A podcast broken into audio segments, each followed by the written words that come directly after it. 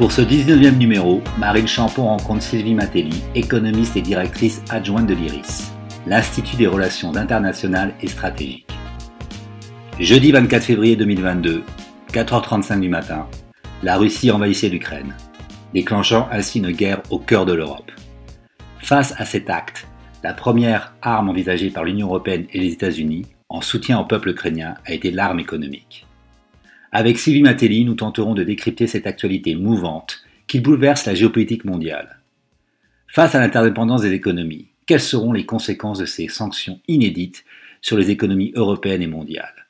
Jusqu'où les entreprises devront-elles s'engager aux côtés des États face à cette guerre qualifiée de guerre contre la démocratie? Une politique étrangère de l'entreprise est-elle possible et sur quelle base aura-t-elle se fonder? Et quel rôle devra jouer l'Europe dans cette nouvelle ère de la mondialisation qui s'ouvre? Bonne écoute Bonsoir Sylvie. Euh, bonsoir. Sylvie Matelli. Merci d'avoir accepté cette invitation. Donc Sylvie Matelli, économiste, directrice adjointe de l'IRIS. Je crois que beaucoup d'entre vous ces derniers temps ont dû voir Sylvie euh, sur des plateaux télévision ou l'entendre sur les différentes ondes parce qu'elle est extrêmement sollicitée. Euh, juste pour vous contextualiser un peu ce dialogue, on, avait organisé ce dialogue il y a déjà deux mois. Donc, on avait proposé à Sylvie d'y participer, qui s'inscrit dans la, le cadre d'un cycle de dialogue qui euh, était baptisé L'entreprise en géopolitique pour le meilleur ou pour le pire. Euh, je vous avoue très honnêtement qu'il y a deux mois, quand on a lancé euh, ce cycle et qu'on a demandé à Sylvie de bien vouloir nous éclairer sur la dimension géopolitique des entreprises et de l'économie en général, on n'avait bien évidemment pas imaginé les événements tragiques qu'on vit aujourd'hui et on a une pensée évidemment très forte pour les Ukrainiens et ce qui se passe actuellement euh, dans le pays. Euh, et c'est vrai que ce, dialogue prend un relief très particulier euh, avec, avec la guerre en Ukraine. donc, peut-être pour, pour démarrer, l'objectif de, ce dialogue était de tenter, avec Sylvie, de décrypter cette actualité de la guerre en Ukraine et notamment au regard des sanctions économiques qui ont été prises et peut-être plus avant de, plonger dans un débat euh, qui nous semblait déjà existant auparavant, qui était le rapport entreprise et démocratie, mais plus spécifiquement le comportement des entreprises dans des contextes euh, aussi, euh, aussi particuliers. Donc on va essayer dans ce dialogue de à la fois peut-être revenir un peu sur ces sanctions qui sont inédites et la part que les entreprises doivent ou peuvent y prendre ou, acceptent d'y prendre, d'élargir un peu ce débat à toutes les questions qui tournent autour de euh, la, des implications, les bouleversements que cela implique sur l'économie mondiale et également sur les entreprises. Et puis peut-être terminer par euh, la place de l'Union européenne et la question qu'on voit revenir d'Europe puissance de souveraineté et ce qu'elles euh, vont dire demain de, du comportement, du rôle, des engagements qui sont attendus des entreprises. Donc peut-être pour démarrer, Sylvie, je vous propose peut-être de nous faire un, historique un peu ou de recontextualiser les sanctions qui sont prises actuellement euh, euh, dans le cadre de ce, de ce conflit et de nous dire euh, comment les entreprises ont dû gérer ces choix-là et se comportent dans ce contexte-là. Merci, merci beaucoup pour l'invitation. Et c'est vrai que quand on avait programmé ces entretiens il y a, quelques semaines, on n'imaginait pas un seul instant qu'on serait autant au cœur de l'actualité. Alors, pour recontextualiser euh, les sanctions et la question des sanctions. Euh, moi, j'aime bien rappeler d'abord que euh, par le passé, c'est-à-dire avant la Deuxième Guerre mondiale, les sanctions étaient essentiellement imposées au moment d'un conflit pour affaiblir les, rivaux et entrer en guerre avec tous les atouts, si, vous pouvez, si je peux me permettre l'expression. Euh, donc, on n'était pas du tout dans la même logique parce que c'était quelque chose d'assez exceptionnel et on sanctionnait, c'était déjà un premier acte de guerre. Alors qu'aujourd'hui, on s'est aperçu, euh, c'est depuis la fin de la guerre froide, on va dire, qu'au fond, les sanctions sont employées pour éviter la guerre quand on n'a pas euh, soit le courage, soit la possibilité, soit parce qu'on veut éviter l'escalade, c'est ce qui est en train de se passer, eh bien, on sanctionne en compensation du fait qu'on n'entrera pas dans ce conflit et qu'on n'entrera pas en guerre. Donc ça, c'est assez intéressant parce que ça, finalement, ça nous repose cette question de l'efficacité des sanctions et du but des sanctions en tant que telles. Alors, je passe la période de guerre froide parce que pendant la période de guerre froide, les sanctions étaient assez radicales. Il y avait toute une partie du monde avec lequel on ne commerçait pas, de fait. Et donc, les entreprises étaient dans le, panier des sanctions. Euh, il était hors de question qu'elles aillent, sauf exception, qu'elles aillent faire des, affaires avec, avec un bloc qui n'était pas, qui n'était pas le, bon bloc, et d'ailleurs à l'Est comme à l'Ouest. Hein. C'était très cloisonné, très fermé. Et il y avait deux organisations qui, qui géraient ça. C'était le COCOM d'un côté pour les pays de l'Ouest et puis le pacte de Varsovie pour les pays de l'Est. À partir du début des années 90, tout ça évolue un petit peu et on sanctionne des dirigeants dont on considère qu'ils ne respectent pas le droit international. Et ça, c'est important de se le rappeler parce que si j'ai bien fait le distinguo des sanctions avant Deuxième Guerre mondiale et après Deuxième Guerre mondiale, c'est qu'après la Deuxième Guerre mondiale, il y a la création de l'ONU. Alors, on avait commencé à avancer dans cette voie entre les deux guerres, mais vraiment, à partir de 1945, c'est la création de l'ONU. Euh, ça veut dire l'instauration ou le renforcement euh, d'un droit international qui est censé, et j'insiste bien sur le mot censé, parce qu'on s'aperçoit que c'est pas, c'est pas toujours le cas, qui est censé euh, éviter un certain nombre de choses, dont d'ailleurs l'invasion, euh, l'attaque d'un pays souverain par un autre pays souverain. Euh, ça, c'est quelque chose d'extrêmement fort. Et dans ce cadre-là, le Conseil de sécurité des Nations Unies prévoit un régime de sanctions qui doit permettre de sanctionner tout pays qui ne respecte pas ces règles, euh, s'il est membre des Nations Unies, ces règles euh, sur lesquelles il s'est engagé. on s'aperçoit dans la crise ukrainienne que, au fond, il y a un gros défaut dans ce Conseil de sécurité, c'est qu'il a cinq membres permanents et que, de fait, finalement, ces cinq membres permanents ont plein pouvoir pour faire tout ce qu'ils veulent puisque ayant un droit de veto, ils ne peuvent pas être sanctionnés. Euh, c'est probablement ce droit de veto, mais n'étant pas juriste, ni juriste ni historienne, je ne suis pas allée creuser jusque-là. C'est probablement ce droit de veto qui a incité un certain nombre de pays, et en particulier ses membres permanents du Conseil de, sécurité, États-Unis en tête, de euh, réfléchir à des régimes de sanctions qui soient nationaux. Euh, qui n'ont d'ailleurs aucune légitimité en matière de droit international. C'est quel droit, de quel droit se permettons d'aller sanctionner tel ou tel autre pays? C'est un petit peu la même chose en réalité avec les sanctions européennes. Là, elles ont peut-être un peu plus de légitimité parce qu'elles sont prononcées à 27 avec, par tous les membres de l'Union européenne, mais quelque part, c'est pas la communauté internationale qui sanctionne. Et, ce qui est intéressant, c'est que ce sont quand même, et ça repose aussi un certain nombre de sanctions, c'est ce sont quand même essentiellement les pays occidentaux qui euh, ont ce, qui, qui, emploient cet instrument, euh, les autres pays étant beaucoup plus prudents. Alors, dans les sanctions contre la Russie, on a vu le Japon, on a vu euh, des pays. Euh, je pense que le Japon se considère aujourd'hui comme occidental, mais dans sa culture, c'est pas un pays qui avait l'habitude de sanctionner, mais en général, c'est les Occidentaux. Et ça, c'est intéressant aussi de se questionner là-dessus, parce qu'au fond, sanctionner de manière unilatérale ou un groupe, par, prononcer des sanctions par un groupe de pays, bien ça euh, questionne aussi sur la place qu'on adopte et sur les valeurs qu'on défend. Euh, là, la Russie a clairement violé le droit international.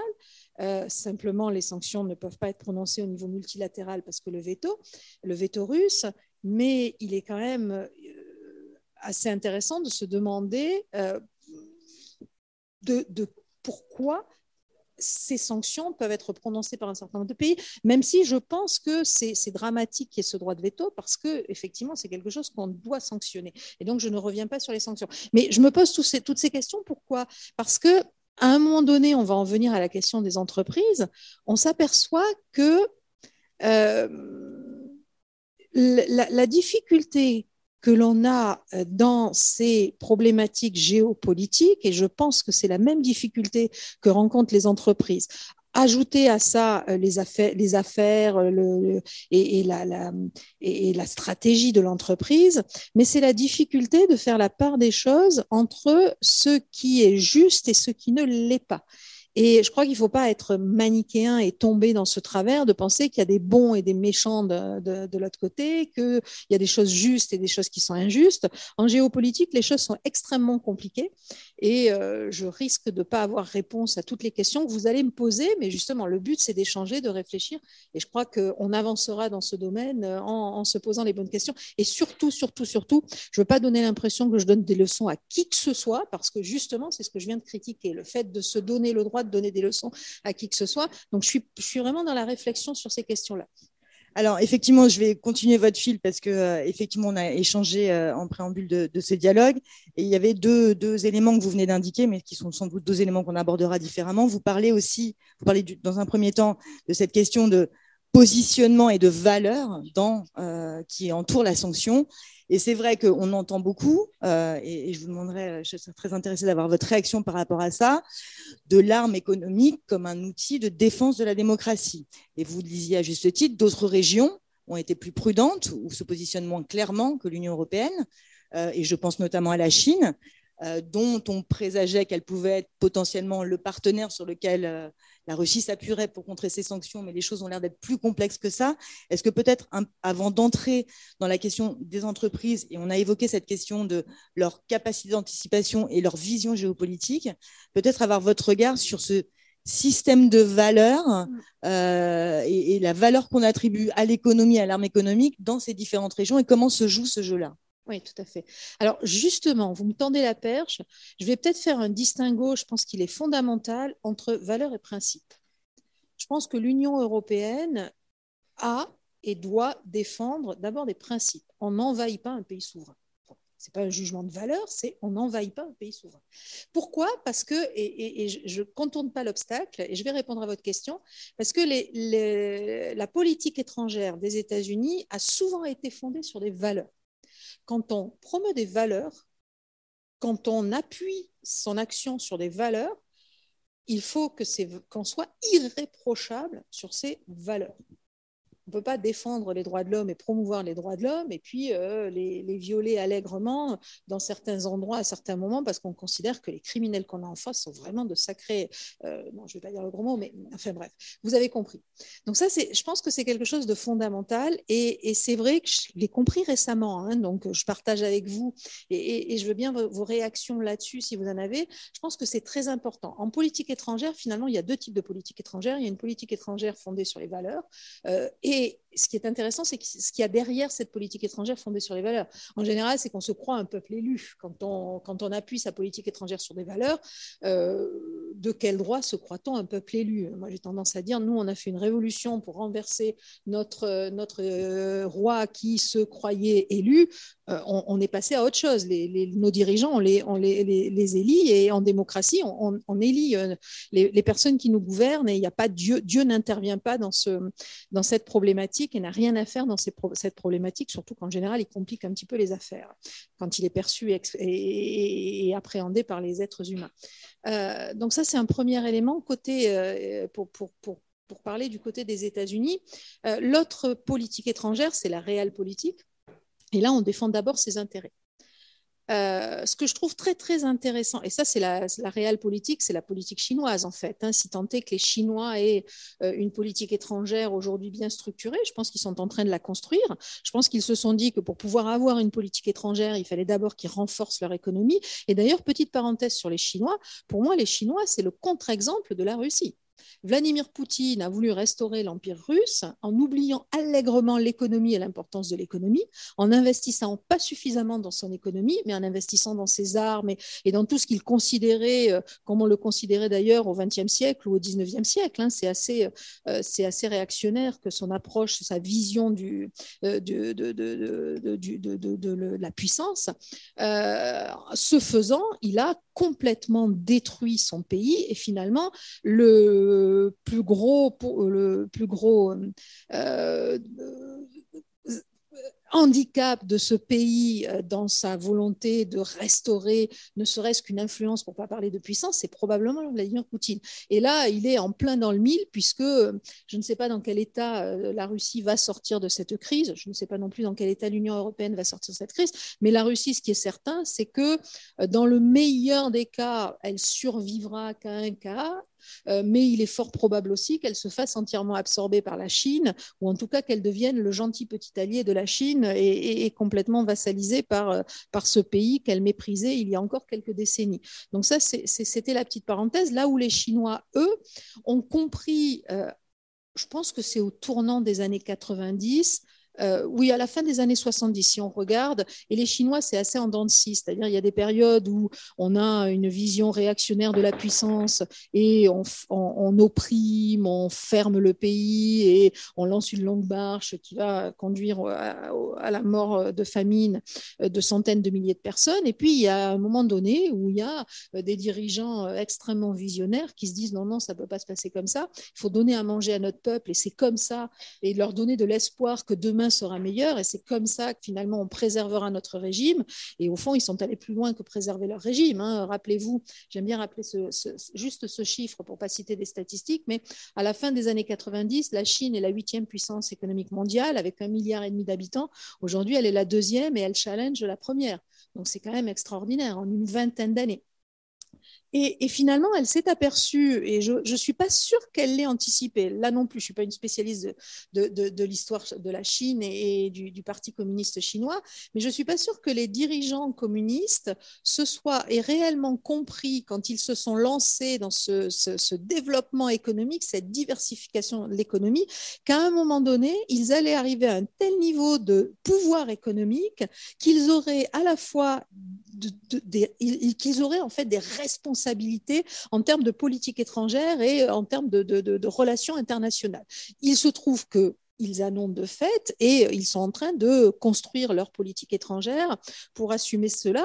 Et c'est assez intéressant de voir comment, au fond, ils sont très, très pragmatiques dans cette politique étrangère.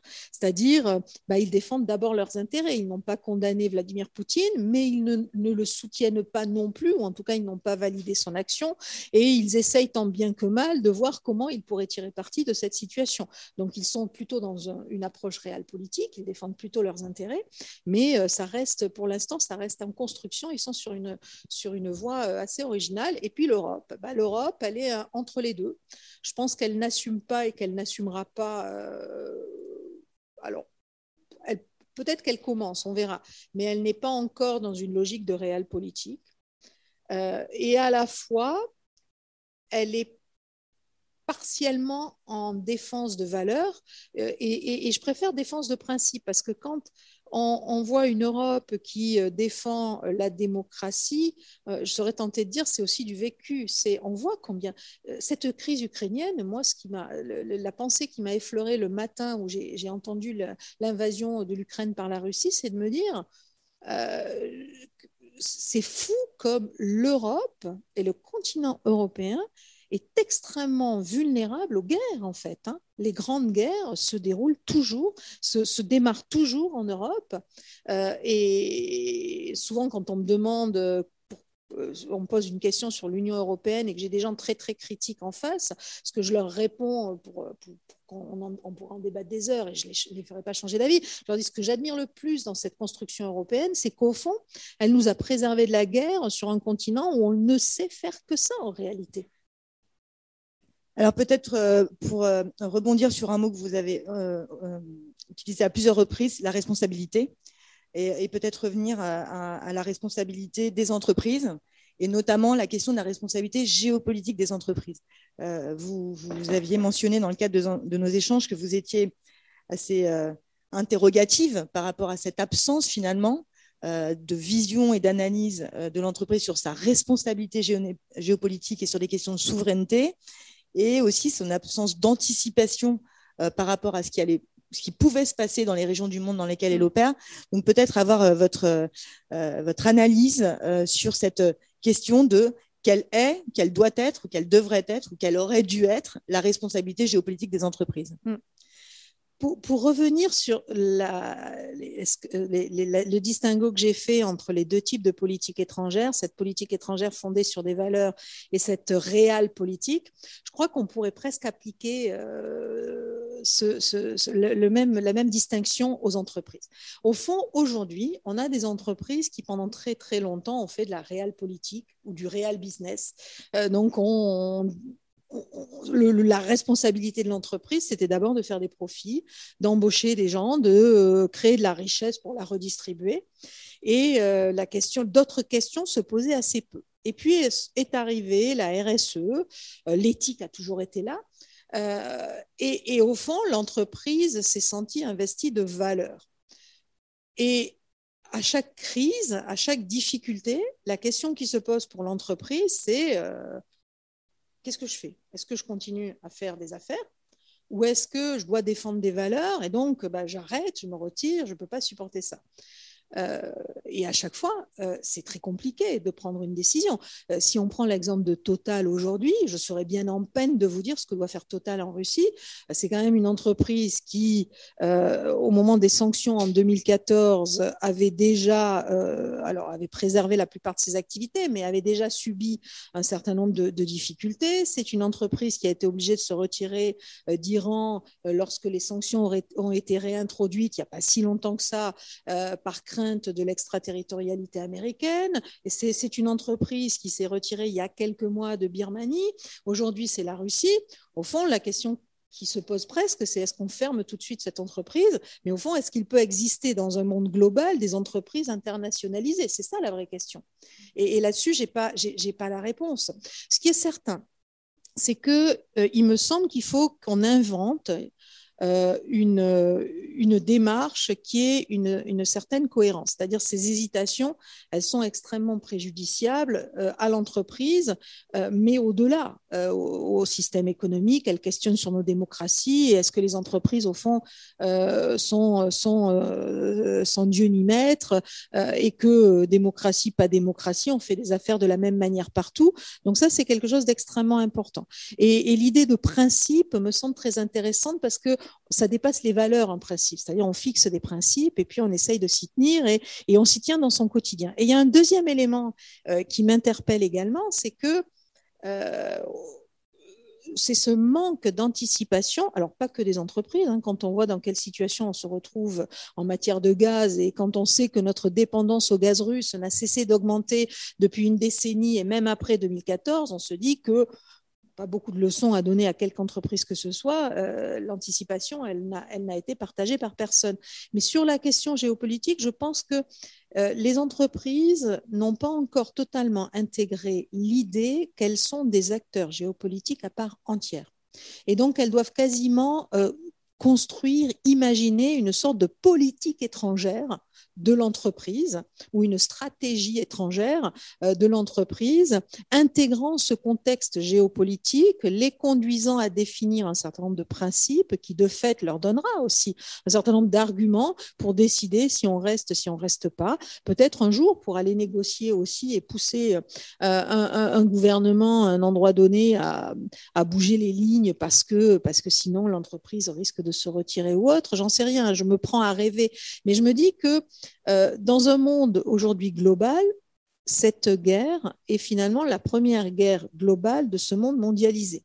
Donc ça nous révèle plein de choses ça nous révèle plein de choses et euh, ça nous pousse aussi à réfléchir au rôle des entreprises. Alors bien sûr, ça rejoint la défense de la démocratie, parce qu'une entreprise qui a des principes et qui les défend, c'est une entreprise, bah, une entreprise dans un pays euh, démocratique, on peut imaginer que parmi ces principes, il y a le, principe de la défense de la démocratie, de la promotion de la démocratie. Euh, moi, j'aime bien le concept, alors c'est un peu, un peu bateau, mais je trouvais ça intéressant, de l'entreprise militante. Ça questionne aussi comment une entreprise peut à un moment donné aussi militer euh, pour un certain nombre de choses. Et là, on n'est plus du tout dans la, dans la sanction, dans le, euh, dans, le, signe, euh, le signal négatif, on est plutôt dans un signal très positif. On sait que c'est long, on sait que c'est dur, on sait que le chemin n'est pas tout droit, mais bah, on, essaye, on essaye de le suivre, on essaye d'avancer et, et on a un cap. En tout cas, on a un cap. Vous évoquez, euh, et, c'est extrêmement intéressant, l'idée d'une politique étrangère de l'entreprise. Et, euh, vous évoquez, vous dites, euh, je me prends à rêver, mais d'un monde où des entreprises défendant un certain nombre de principes accepteraient d'opérer ou pas dans certaines régions du monde ou dans certains pays. On est en train peut-être là de parler d'un modèle spécifiquement européen, parce que j'imagine que ce qu'on considère comme nos principes ou ceux des entreprises peuvent être différents d'autres régions. Donc ça posera ce sera peut-être l'objet des discussions, euh, un problème de concurrence, ou en tout cas de peut-être deux mondes différents, ou trois mondes, hein, je ne sais pas combien il y a de principes différents qui régissent un certain nombre d'États, de régions, d'entreprises, mais si on se reconcentre sur cette question d'une politique étrangère des entreprises, qui était peut-être un, entre guillemets, un des absents de ce qu'on a mis sous le chapeau de la RSE, ou peut-être cette question s'est jamais vraiment posée. Euh, on voit revenir avec euh, cette guerre en Ukraine des questions qui sont très urgentes aujourd'hui à régler immédiate de dépendance, donc de retour à la souveraineté. On sait que l'Europe essayait d'ores et déjà de défendre un modèle assez spécifique mais basé sur, vous parliez des droits humains, le devoir de vigilance, on a parlé de la taxonomie, on va y revenir, mais comment aujourd'hui cette Europe peut avancer sur ce modèle? Est-ce que cette souveraineté ou ce retour rapide à une souveraineté dans, beaucoup de domaines, on parle de souveraineté énergétique, alimentaire, je pense qu'ils sont, nombreux. Est-ce que cette, souveraineté, elle est possible? Euh, Elle est réaliste à une échéance euh, relativement brève Et qu'est-ce qu'elle va impliquer, du coup, de la part des entreprises et de la part du, modèle européen euh, Et qu'est-ce qui va permettre de, l'accélérer? Et je pense qu'on rebouclera évidemment avec des questions liées au changement climatique, bien sûr. Alors, est-ce que, la souveraineté est possible? Est-ce que les Européens sont en capacité de construire une souveraineté? Il faudrait déjà qu'ils se mettent d'accord sur ce que signifie souveraineté. Après, sur la question est-elle possible? C'est même de leur responsabilité d'assurer la souveraineté. Et d'ailleurs, ça, pour le coup, ce n'est pas une responsabilité des entreprises. Eux doivent fixer le cadre euh, dans lequel évoluent les entreprises et s'assurer euh, cette souveraineté. Alors, par contre, ce que je trouve intéressant, premier point, ce que je trouve intéressant, c'est combien euh, nos perceptions ont évolué en quelques mois sur ce sujet de la souveraineté la euh, souveraineté à la française, d'une France que l'on considère comme puissante, mais qu'on a projetée sur l'Union européenne et on a voulu une Union européenne puissance, c'est quelque chose qui est, c'est quelque chose qui est assez ancien, c'est quelque chose qu'on a quelque part dans nos gènes, avec peut-être un peu le même défaut que, que Vladimir Poutine, c'est-à-dire de penser la souveraineté et la puissance uniquement par le hard power, si vous me permettez l'anglicisme, et en oubliant, alors je sais qu'on classe l'économie dans le hard power, je ne suis pas tout à fait d'accord avec ça, mais euh, en oubliant peut-être euh, tout un ensemble d'autres facteurs et d'autres enjeux de souveraineté. Euh, ce qui est intéressant, c'est que ça n'était pas partagé par nos, par nos voisins et par nos amis européens, et que la pandémie de Covid-19 a finalement quand même bien fait bouger les choses. Moi, j'ai suivi, je suis de très très près la question du contrôle des investissements directs étrangers. Euh, et dans en Europe, c'est un sujet extrêmement, c'était un sujet extrêmement sensible que de contrôler les investissements étrangers, puisque le marché unique européen, c'est a priori une zone où les capitaux circulent librement. Donc, il paraissait y avoir une certaine contradiction entre contrôler les investissements et, euh, et la libre circulation des capitaux. Euh, on s'aperçoit qu'à partir de, alors depuis trois, depuis 4-5 ans, c'est devenu une préoccupation des grands pays européens, Allemagne, Italie, euh, entre autres. Et à partir de la pandémie de Covid-19, je crois que euh, au moment de la pandémie, en mars 2020, la pandémie de Covid 2020, pardon, c'est le Covid 2019, c'est le Covid 19. Oula, on n'y arrive plus. non, on n'est pas encore au 22. Euh, donc, au mois de mars 2020, quand on entre en confinement, vous avez sept pays en Europe qui contrôlent leurs investissements étrangers. Aujourd'hui, quasiment tous, à trois ou quatre exceptions près. Donc, on s'aperçoit que c'est anecdotique, hein, c'est juste une illustration, mais on s'aperçoit que les lignes ont bougé. Et le seul que j'ai entreaperçu qui critiquait euh, cette flambée des contrôles des investissements, c'était euh, c'était le, le, Premier ministre portugais euh, dans le Financial Times et qui s'inquiétait de ce retour à un protectionnisme éhonté. Donc là-dessus, on a bougé. Mais malgré ça, en juin 2020, je me souviens avoir participé à une conférence où on m'avait demandé de parler souveraineté. Alors déjà, on a commencé à faire parler mes collègues monsieur qui étaient très très présents, très nombreux sur la table ronde. Donc ça a un peu le don de m'agacer quand on vous met en tout dernier et qu'on se dit qu'au fond vous êtes un peu là pour faire figuration, mais que vous n'avez probablement pas grand chose à raconter. Euh, c'est peut-être vrai au demeurant, mais on aime bien, on aime bien le, on aime bien quand même parler si on a été invité. Et puis bah, quand euh, je fais un petit signe en expliquant que j'ai un peu autre chose à faire et que si si si j'ai rien à dire, je peux rentrer chez moi. Donc là on me cède la parole et là je commence à expliquer que pour moi, la souveraineté, c'était parce que c'était un public de milli. Donc pour moi, la souveraineté, c'est pas que la défense. La souveraineté, c'est aussi euh, les chaînes de valeur, l'industrie, etc., etc. Tout le monde me dit oui, oui, bien sûr. mais pas de questions, pas de, ça réagit pas en fait. Hein. Euh, les gens étaient très polis, mais pas convaincus. Je m'aperçois qu'aujourd'hui à Versailles, on discute de beaucoup, beaucoup de choses au-delà de la seule défense européenne. Donc on, voit que, que, les choses bougent simplement. Et je finirai ma réponse là-dessus. Euh, si on pense qu'on sera souverain, et c'est souvent ce que pensent un certain nombre de nos politiques, qu'on sera souverain en relocalisant toutes nos industries sur le territoire, je leur dis, bah, vous vous trompez quand même allègrement, parce que euh, même quand on aura relocalisé toutes nos industries sur le territoire, on n'a pas de matière première. Donc, partant de là, il y aura, on aura un petit souci de souveraineté côté approvisionnement en matières premières. Donc, il faut penser de manière euh, plus intelligente notre souveraineté en créant des dépendances et des interdépendances maîtrisées, en fait. C'est-à-dire, il y a, il y a des secteurs, effectivement, et la liste des secteurs n'a cessé de s'allonger. Il y a des secteurs sur lesquels on doit être bien plus attentif que d'autres. Euh, avant 2020, c'était essentiellement la défense, les médias, et euh, les, services publics euh, critiques. Aujourd'hui, on a mis l'énergie, on a mis les terres, on a mis, enfin, le nombre de secteurs s'est allongé. Euh, simplement, encore une fois, la souveraineté ne sera absolument pas garantie quand bien même on relocaliserait toute, notre industrie ou toutes nos productions sur le territoire national parce qu'on aura toujours des dépendances. Donc ça veut dire que la mondialisation va continuer, ça veut dire que les relations internationales vont continuer, que la géopolitique va continuer à avoir un avenir. Et là, ça repose aussi la question des entreprises parce que ça veut dire que des entreprises qui sont projetées sur des territoires étrangers, ce sont des entreprises qui participent aussi par leur projection sur un territoire étranger de notre souveraineté. Et c'est là qu'on peut revenir sur la question de Total, au fond, si Total quitte la Russie, il se passe quoi? Bah, Il y a déjà des négociations qui sont en cours avec les Chinois. Là, pour le coup, en termes de souveraineté, vous êtes tiré une balle dans le pied. Je ne parle même pas du business de Total, des profits ou autres. Là, pour le coup, vous avez quitté un territoire, vous avez laissé la place à un concurrent potentiel, sans parler de rival systémique, on ne va pas en arriver là. Euh, dans 10 ans, dans 15 ans, il se passe quoi en fait? Vous voyez?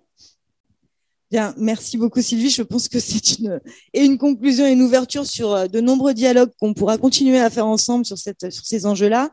Euh, merci beaucoup. Je vais je, je vous propose pour euh, de passer maintenant aux, questions. Alors, je vais donner la priorité évidemment à ceux qui sont tout de suite là à côté. Et puis on va alterner entre les questions en distanciel et les questions en présentiel. Alors, on, a toujours des difficultés. Catherine, toujours des difficultés et qui sont nombreux, oui. Merci beaucoup. Oui, merci beaucoup. Est-ce que vous m'entendez? Suffisamment? Ok.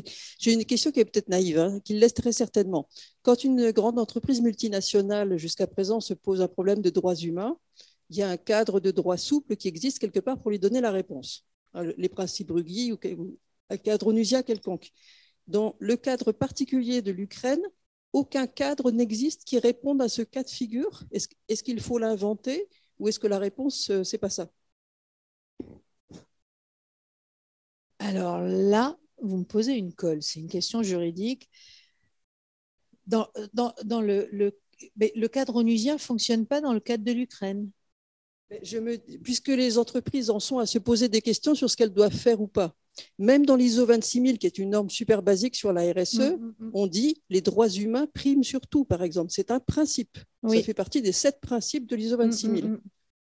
C'est pour ça que je me dis, mais il y a quelque chose euh, du domaine de la non-lisibilité là, des cas qui se pose ou quoi? Alors peut-être Sylvie, c'est une question qu'on avait abordée en préparation sur euh, les sanctions qui sont prises par les États européens et ce qui est demandé, peut-être Catherine, tu me corriges si, euh, je, transforme mal ta question, mais euh, quelles sont les consignes ou est-ce qu'il y a eu des consignes données aux entreprises? Parce qu'on est là dans des sanctions économiques euh, décidées par les États, mais on l'avait évoqué, il n'y a pas forcément de consignes données aux entreprises, mais des informations qui leur sont diffusées sur la situation. Donc, euh, ce qui explique peut-être euh, les atermoiements, le manque de clarté ou de ah lisibilité sur mm, mm, toutes mm. les entreprises françaises sortent ou certaines restent, certaines sortent. Et il n'y a pas effectivement de, euh, disons, de normes, oui, de directives. je ne sais pas comment. Alors, de ce que j'en sais, et j'ai peut-être pas les bonnes informations et j'ai peut-être pas toute l'information. La, la, position des autorités avec les entreprises a été, de mon point de vue, assez peu courageuse en fait. C'est qu'on leur a expliqué qu'il valait mieux partir, parce que ça allait très mal se passer, en Ukraine en tout cas. En Ukraine, on les a fortement poussés à, partir, en tout cas à rapatrier euh, les, expatriés, parce que la guerre allait être une guerre totale, et euh, surtout dans les villes. Euh, et donc, il y avait des, dangers majeurs, et je pense que la plupart sont partis d'ailleurs, hein, se sont retirés. Euh, en Russie, on leur a également conseillé euh, de, quitter la Russie, de partir, euh, au prétexte, là aussi, des salariés, c'est-à-dire des expatriés français pourraient être agressés, pourraient être inquiétés du fait d'être français s'ils restaient en, Russie. mais moi, j'ai posé la question hein, la semaine dernière au ministère des Affaires étrangères, mais ils m'ont répondu, on ne peut pas aller au-delà de ça parce que ce sont des entreprises privées et que nous respectons leurs décisions et la propriété privée. Bon, ils sont quand même venus me voir à la fin de la réunion, sachant que j'avais deux, trois amis qui bossaient en Russie, en me disant ils sont toujours là-bas, ils ne sont pas rentrés, euh, d'un air de dire ça, va faire mal, hein, euh, dites-leur, dites-leur. Donc euh, voilà, je pense qu'il y a des pressions qui sont exercées dans ce sens-là, mais il n'y a pas vraiment de, de directive qui a été donnée. Alors je dis c'est assez hypocrite et ça manque un peu de courage, mais d'un autre côté, euh, je pense qu'ils n'ont pas plus de réponses que nous, que les entreprises, sur la bonne décision, en fait, et ce qu'il est, souhaitable de faire. Et là aussi, on voit hein, toutes les limites de cette question de, la responsabilité des entreprises à l'aune d'un conflit, en fait, hein, et d'un théâtre de crise, parce qu'au fond, partir, est-ce que c'est responsable? C'est une vraie question. Une question, euh, une question qui est posée en ligne par Eric euh, Albert. Euh, toute souveraineté est relative, c'est in fine la conséquence d'une stratégie volontariste déployée au sein du concert des nations. Chaque zone se devant d'atténuer les faiblesses et de démultiplier les forces. Les dimensions socio-culturelles ne sont-elles pas une clé de lecture sous-estimée? Oui, très clairement, très très clairement. Et d'ailleurs, euh, euh, alors c'est pas au moment où je parlais de souveraineté que je me faisais cette réflexion et puis que je ne l'ai pas dit, mais je n'arrive plus assis sur les principes en fait. Et quand vous évoquiez la multiple la multitude de principes, je pense que oui, tout à fait. Et le jour où on aura justement, euh, si, si, jamais on évolue vers des entreprises qui ont une stratégie étrangère, pas une stratégie internationale, une stratégie étrangère comme les États ont des politiques étrangères, il est évident qu'il y aura une concurrence aussi de ces stratégies étrangères et que ce sera évidemment un argument aussi de communication des entreprises. Euh, de quel côté je me place? Après, la chance qu'on a probablement, c'est que euh, le, mode de vie et euh, les valeurs ou les principes occidentaux font encore rêver un certain nombre d'individus partout dans le monde. Euh, regardez euh, la fermeture du McDonald's. Moi, ce matin, je faisais une, émission et il y avait un petit reportage sur, euh, à Moscou sur la fermeture du dernier McDo. Tous les jeunes, ils faisaient la queue la veille pour manger le dernier Big Mac avant que McDo s'en aille, en fait. Alors, je suis pas sûre que c'est ce qu'on leur a vendu de meilleur, hein, mais ça, c'est personnel. C'est mes principes ou mes valeurs à moi. C'est très personnel. oui, oui, très clairement, je pense que c'est largement sous-estimé. Mais encore une fois, c'est sous-estimé et en temps, on entre quand même dans un monde euh, où euh, ces facteurs pèsent de plus en plus et vont peser de plus en plus. Alors on entre dans un monde que l'on pourrait imaginer d'affrontement euh, entre les démocraties et les autocraties, un monde qui, qui pourrait se résumer, même si je ne le souhaite pas, à une opposition entre le monde occidental et les autres. Euh, donc, de fait, ces facteurs interviennent de manière extrêmement importante, c'est clair.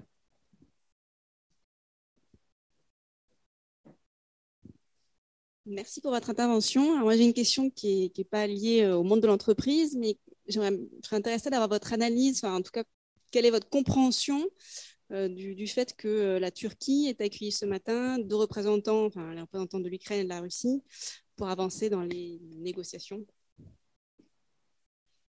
bah, La Turquie, je ne suis pas non plus spécialiste de la Turquie, vous allez vous dire, mais elle ne sait rien sur rien en fait. Hein. Euh, la, Turquie est quand même au cœur du sujet, géographiquement parlant. D'un point de vue économique, elle va également payer euh, très cher ce conflit, ça c'est évident.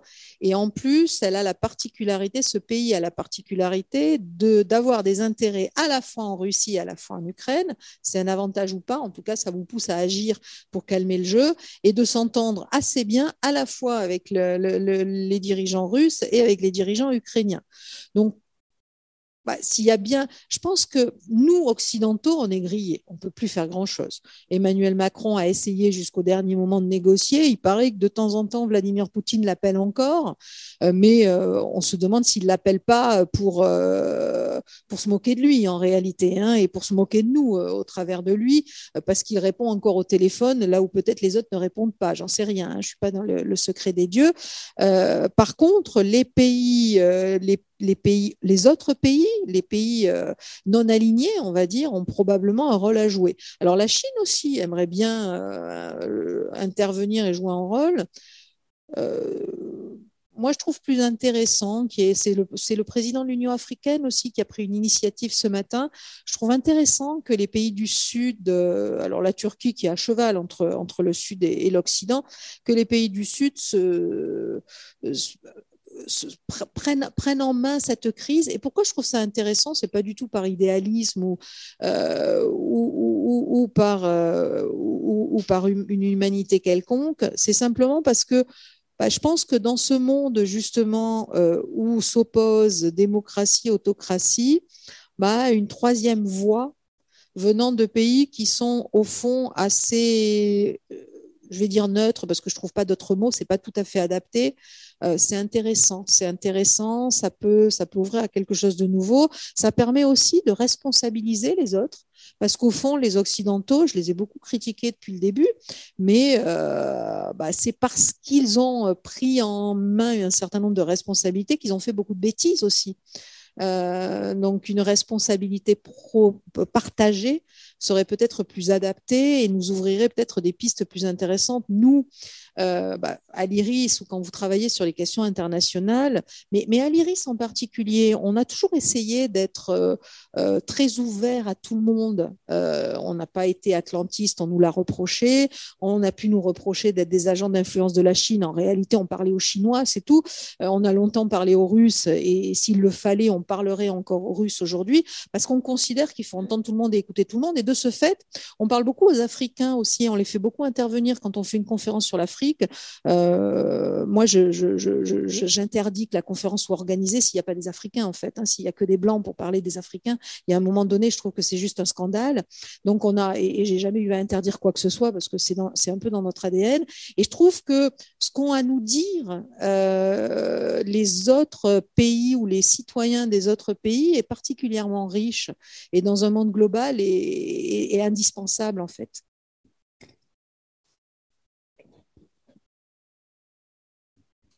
Euh, j'avais une question concernant la, politique étrangère euh, dont vous parlez pour les entreprises. Comment ça s'articule avec euh, la politique RSE de l'entreprise et comment ça s'articule entre justement l'intérêt de l'entreprise et celui des parties prenantes, qui est absolument indispensable en, RSE Et quelles armes, enfin, quelles sont les armes dont dispose l'entreprise en faisant le parallèle, par exemple, avec une armée Qu'est-ce que ce seraient les armes de l'entreprise sur cette question-là?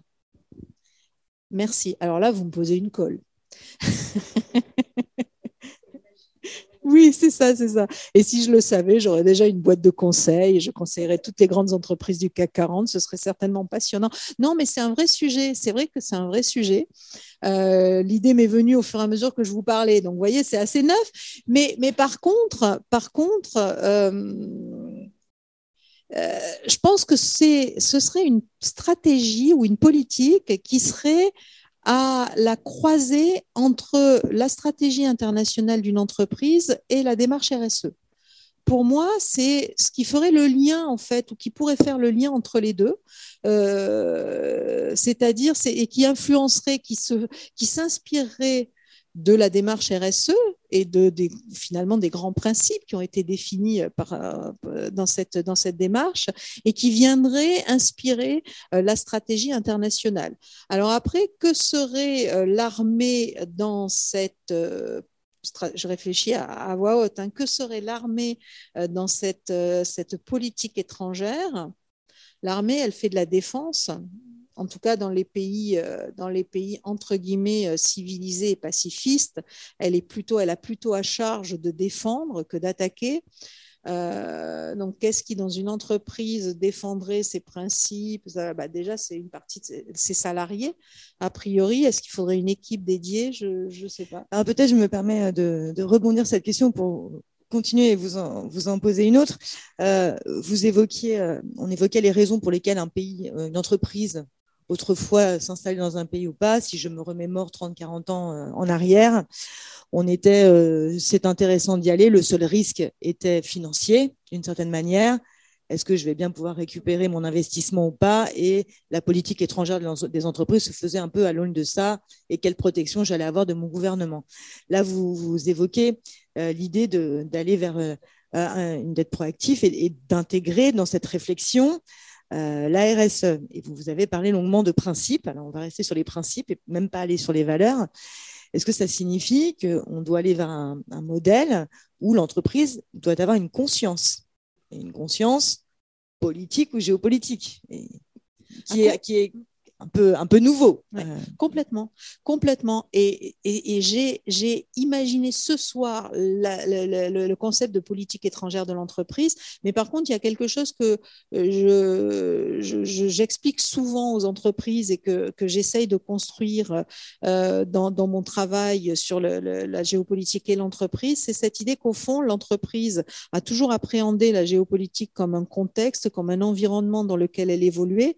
Elle s'est assez peu posé la question de l'impact qu'elle pouvait avoir, l'empreinte qu'elle pouvait, euh, qu'elle pouvait euh, créer en étant présente dans un pays. Et euh, dans ce pays-là, l'impact qu'elle peut avoir dans ce pays, mais aussi en, rétroaction euh, que, que le, le, le, poids que ça peut donner au pays d'où elle vient. Alors même que les États, vous aurez noté que les États ont très souvent instrumentalisé les entreprises à des fins de guerre économique. Donc cette question de euh, l'éveil des consciences, de la prise de conscience de ça, ça peut permettre aussi de se positionner d'une manière plus consciente et plus en accord avec la stratégie et, le, cap que s'est fixé l'entreprise que, que ça n'est le cas aujourd'hui. Parce qu'au fond, dans la guerre économique, vous avez des entreprises qui sont instrumentalisées et qui l'ont jamais souhaité parfois, hein, qui sont instrumentalisées par les États et qui l'ont jamais souhaité. Donc en fait, l'action euh, de politique étrangère, elle est, euh, elle, est double. Elle est dans le pays dans lequel j'interviens, donc à l'international, mais aussi euh, dans le pays d'où je viens et où est installé mon siège social.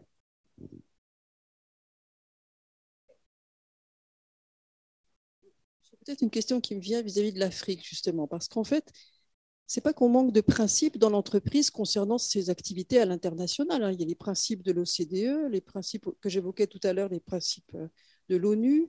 Donc, les sept principes de l'ISO font référence à cela. Donc, on n'en manque pas, en fait, de principes. Mais j'ai l'impression que, autant quand on est en Afrique, par exemple, ça ne manque pas de terrain de conflit sur lesquels il y a des entreprises qui se posent des questions, qui font référence à ces textes-là et qui s'en sortent. Est-ce qu'il y a une différence fondamentale entre le conflit en Ukraine aujourd'hui parce qu'il est en Europe et, par rapport à ces terrains euh, potentiels de guerre en Afrique? Et l'autre petite chose que je voulais glisser au passage, c'est que ce que fait la Russie en Afrique j'ai tendance à pas considérer le point de vue des Africains aujourd'hui comme un tiers neutre, parce que l'influence de la Russie en Afrique aujourd'hui, c'est pas pas rien. Oui, c'est vrai, tout à fait. Euh, mm, mm, mm, complètement. Euh, oui, tout à fait, tout à fait, tout à fait. C'est, je pense que ce qui, ce qui est fou, c'est qu'on est encore quand même euh, je ne suis pas sûre qu'on on, regarde l'Ukraine avec autant d'attention et qu'on condamne autant euh, les entreprises présentes en Russie avec autant de vigueur, euh, juste parce que c'est en Europe. alors c'est peut-être parce que, mais parce que c'est médiatisé. Alors c'est peut-être que c'est médiatisé parce que c'est en Europe. Hein, le lien est, c'est clair. Je pense que c'est aussi médiatisé parce que ça peut nous faire beaucoup plus mal. Et, et c'est un peu ça. Je l'ai pas dit tout à l'heure. C'est un peu ça la nouveauté en fait des, sanctions qui sont aujourd'hui euh, prises par euh, nos pays à l'encontre de la Russie, c'est qu'on sanctionne un pays qui a des relations économiques extrêmement fortes avec nous et dont les conséquences de ces sanctions vont nous coûter très cher. C'est la première fois qu'on prend ce risque de payer le prix de ces sanctions. Tout à l'heure, je vous disais qu'on sanctionnait parce que, pour éviter d'aller d'entrer en conflit. Euh, là, c'est vrai aussi, mais c'est la première fois qu'on sanctionne. souvent, quand on veut éviter d'entrer en conflit, c'est qu'on ne veut pas de mort. Euh, nationaux et on ne veut pas que ça nous coûte trop cher. Or, le conflit, ça coûte extrêmement cher.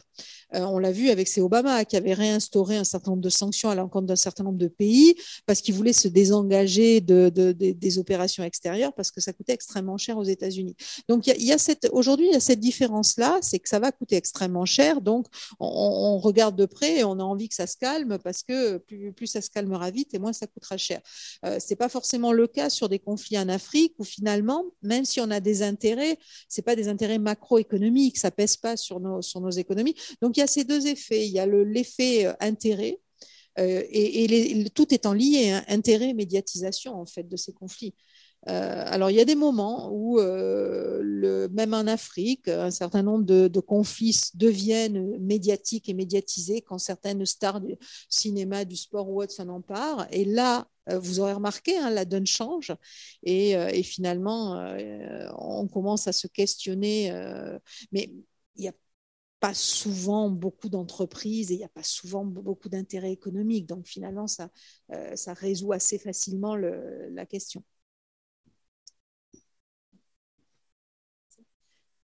Moi, je, voulais avoir votre avis sur la question de la, capacité à tenir nos trajectoires. Je parle là évidemment de toutes nos trajectoires de RSE, développement durable, évidemment celle du climat aussi, euh, compte tenu du fait que une des façons de tenir nos trajectoires peut être dans nos entreprises d'élaborer les scénarios qui vont bien, les scénarios, articuler ces scénarios, bâtir peut-être des, différents types de, de positionnement avec des modèles et donc une modélisation et une approche prédictive normalement, notre RSE, elle s'appuie sur ce type de méthodologie ou ce type de process pour tenir son rang. Et euh, les directeurs développement durable et tout type de direction dans l'entreprise ou le management devraient tenir ensuite les trajectoires au regard de ces différents scénarios et puis les ajuster. Enfin bref, on peut être capable d'en parler deux heures, puisque c'est ce qu'on apprend, c'est ce qu'on fait, etc. Pour autant, on le voit bien, le cas de ce conflit-là, euh, qui voilà. Donc moi, ce qui m'intéresse peut-être votre avis sur de quelle façon les relations internationales, justement, et l'analyse et la prédiction de ce qui pourrait se passer du point de vue globalement, hein, que ce soit les bonnes nouvelles comme les pires nouvelles, de quelle façon on peut les intégrer à ces approches euh, prédictive et de quelle façon n'est-ce pas là peut-être une des façons d'intégrer dans nos modèles de développement durable et dans nos façons de faire la politique étrangère dont vous parlez, des entreprises. Et, ce, euh, oui, très clairement, et ce d'autant plus que plus vous élargissez le champ des facteurs influents que vous intégrez dans votre réflexion, plus vous allez identifier euh, de potentiels signaux faibles euh, qui vont vous permettre d'étoffer vos scénarios, voire d'appréhender plus en amont d'éventuelles ruptures. Parce que dans les scénarios, c'est toujours ce qui est très difficile à prévoir, c'est la rupture. Non seulement la rupture en tant que telle, mais à quel moment elle se, produit. Et quand la rupture se produit, bah, vous pouvez déchirer complètement vos, feuilles de scénario, en fait. Hein. Euh, donc oui, oui, très, très clairement, euh, une fois que j'ai dit ça, ce qui est compliqué, c'est euh, comment vous faites rentrer en fait cette matière. Tout à fait, tout à fait. Comment vous le rentrez en modélisation euh, Nous, ce qu'on fait à l'IRIS, et ça reste très en amont de tout ça, c'est euh, de traiter de quelques problématiques en fait, et à partir de ces problématiques, d'identifier des tendances lourdes et des scénarios géopolitiques pour le coup. Et une fois qu'on a ces scénarios géopolitiques, on peut tirer la ficelle en se demandant quels en seraient, quels en sont les, alors les marchés porteurs, et puis on pourrait sûrement l'appliquer à la RSE. On l'a jamais fait à ce stade, mais c'est intéressant, c'est intéressant euh, je suis en train de réfléchir. Moi, j'essaye de construire un cours autour de ça, mais euh, c'est compliqué. de, réfléchir à une sorte de cartographie du risque géopolitique pour identifier aussi un certain nombre de risques, comme on fait des cartographies du risque corruption. et, pour, les, hiérarchiser, en fait, hein, ces risques. Je pense que c'est l'une des clés, une fois qu'on on est arrivé à cette cartographie, euh, c'est moins facile à intégrer qu'une cartographie risque corruption quelque part, hein, parce que c'est beaucoup plus euh, diffus en réalité.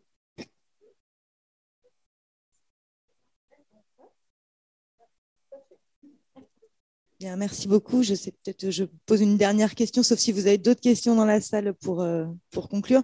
Je trouve très intéressant la question euh, sur euh, comment on intègre ce risque géopolitique. Je, me souviens qu'il y a eu une époque, il y a quand même 30 ans, où ces questions de cartographie des risques géopolitiques étaient très intégrées dans nos habitudes et qu'on a peut-être perdu un peu la notion de ces risques. Alors peut-être en Europe, parce qu'on on s'est toujours attaché à penser que euh, la construction européenne nous préservait des conflits et on voit que malheureusement, euh, et encore une fois malheureusement pour l'Ukraine, non. Euh, et on s'est peut-être un peu éloigné très fort de cette mondialisation entre guillemets heureuse ou en tout cas inéluctable. quel est un peu votre regard sur peut-être le décalage ou, comment se rapproche le discours qu'on entend aujourd'hui partout de mondialisation qui doit être pensée différemment à l'aune de ce conflit, de souveraineté, etc. Est-ce que vous pensez que ça, ça peut perdurer euh, et que c'est pas, euh, c'est pas, on dit des choses aujourd'hui puis finalement on les oublie? Non, je pense que ça va perdurer. Au fond, quand on réfléchit au monde dans lequel, au monde d'avant, euh, bah, les 30 dernières années ont été des années assez uniques en fait à l'échelle de l'histoire de l'humanité. C'est des années où beaucoup euh, en Occident, mais aussi dans un certain nombre de pays émergents, ont connu des périodes de relative stabilité, euh, nous de réelle stabilité, de baisse massive, contrairement à ce qu'on croit souvent dans nos pays occidentaux, en tout cas, de baisse massive de l'insécurité euh, et de l'insécurité même personnel, hein, euh, et, où euh, on a euh, accédé à un mode de consommation que beaucoup, s'ils y avaient regardé il y a deux siècles de cela, auraient considéré qu'on était des ultra riches. et, et, au fond, alors je ne suis pas en train de dire, parce que vous allez rentrer complètement déprimé à la maison, que demain sera moins bon, ce qui est certain, c'est que euh, on s'aperçoit par divers canaux que euh, malheureusement, ça n'est pas soutenable. Et je choisis mon mot soutenable parce que, au-delà des crises, au-delà de la pandémie, au-delà des guerres ou autres, le changement climatique et la nécessaire lutte contre le changement climatique nous font prendre conscience aussi que ça n'est pas, pas soutenable. Et pour moi, face à ce défi qui nous est posé de changement de modèle, parce que ce modèle n'est pas soutenable et pas uniquement sous la pression géopolitique ou d'une crise ou d'une pandémie, euh, nous avons deux choix. Le choix d'essayer de préserver l'essentiel euh, tout en relevant le défi en fait hein, de la transition énergétique et du changement climatique. Et euh, ça passe par des efforts qui peuvent être assez conséquents, mais qui, in fine, nous permettront de vivre dans un monde, euh, toujours dans des démocraties, dans un monde où on, respecte, on respecte un certain nombre de, de, valeurs. Donc ça, c'est le premier, la première idée. Et puis, on peut fermer les yeux, se dire que bon, allez, on en profite encore quelques temps. De toute façon, euh, on n'est pas éternel, donc euh, les autres géreront. Euh, et là, on, se met vraiment, on s'affaiblit vraiment. Regardez, je vais faire le lien avec la, crise, la crise russo-ukrainienne. Les Russes comme les Chinois sont très très amusés de voir combien nous sommes fragiles sur nos modes de consommation et sur nos, sociétés. Euh, c'est inimaginable pour un dirigeant chinois d'imaginer avoir, d'envisager qu'il y ait des gens qui descendent dans la rue parce que l'essence a pris 50 centimes. Euh, et encore une fois, je suis pas en train de dire que c'est rien du tout. Hein. Je comprends les difficultés, etc. Mais, quelque part, c'est aussi notre, énormissime point faible, en fait, hein, d'être aussi vulnérable à des, micro-évolutions comparées, encore une fois, euh, quand je, je, dis ça, je me place vraiment dans une perspective d'histoire longue, en fait. Hein. Et j'espère que je ne choque personne. Bien, merci beaucoup Sylvie. Merci pour euh, cet éclairage, ce décryptage dans une, euh, une situation extrêmement euh, mouvante, complexe et, douloureuse. merci à vous tous d'avoir participé. Merci à ceux qui sont en ligne. Et puis, vous pourrez retrouver ce dialogue en replay très prochainement. Et on vous tiendra informé du prochain cycle de dialogue MR21 qui démarre en avril jusqu'en juin. Voilà, merci beaucoup. Merci à tous de nous avoir suivis. Vous pouvez retrouver tous nos dialogues sur notre site mr21.org et toutes les plateformes de podcast. N'hésitez pas à vous abonner et à commenter. À très bientôt pour notre prochain cycle de dialogue MR21.